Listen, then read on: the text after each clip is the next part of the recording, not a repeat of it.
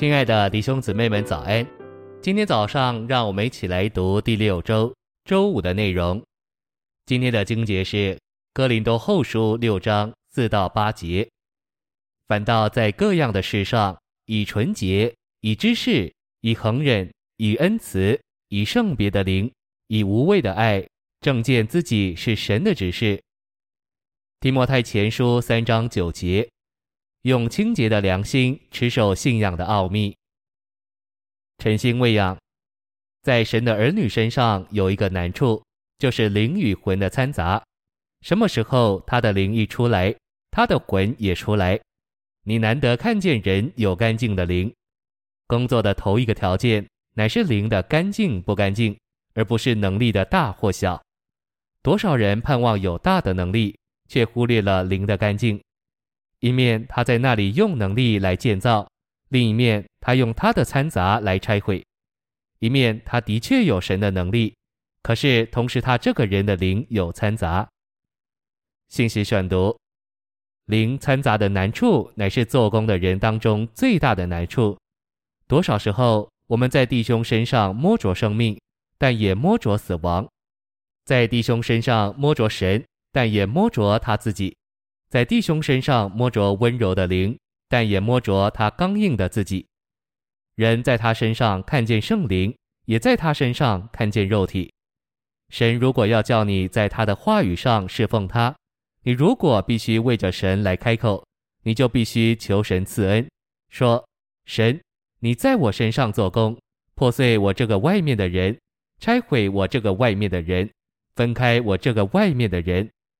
如果你没有得着这样的拯救，那么当你每一次开口的时候，不知不觉，总是把你外面的人带到人面前去。你是什么人，就是什么人，装假不来。你如果要做一个能被神使用的人，你就必须有灵出去，并且灵要干净。如果我们外面的人不拆毁，就当我们做话语执事的时候。我们自己的东西也一同带到人面前去，主的名就要受亏损，不是因为我们没有得着生命，使主的名受亏损，乃是因为我们有掺杂，使主的名受亏损，教会也受亏损。在教会生活和主的工作上，不纯净乃是基本的杀手，把一切都杀死了。如果你不纯净，他也会把你杀死。唯有主知道我多年来是怎样的恐惧战兢，免得我对一些事下断案的时候不纯净。在责任、长老职分和领头的事上，先决条件乃是纯净。配搭需要纯净，在教会生活里，事情总是会不断的发生。如果你的动机不纯净，不是这一个难处缠累你，就是下一个难处缠累你，这是免不了的。另一面，如果你纯净，就没有一个难处会缠累你。许多时候，我们表面上的忍耐是由不纯净来的。我们等候，不采取行动，因为我们害怕得罪别人。我的意思不是说我们应当粗暴随便，但纯净是个基本的因素，它会杀死所有的病菌。你晓得误会是从哪里来的吗？它的根源常常是不纯净。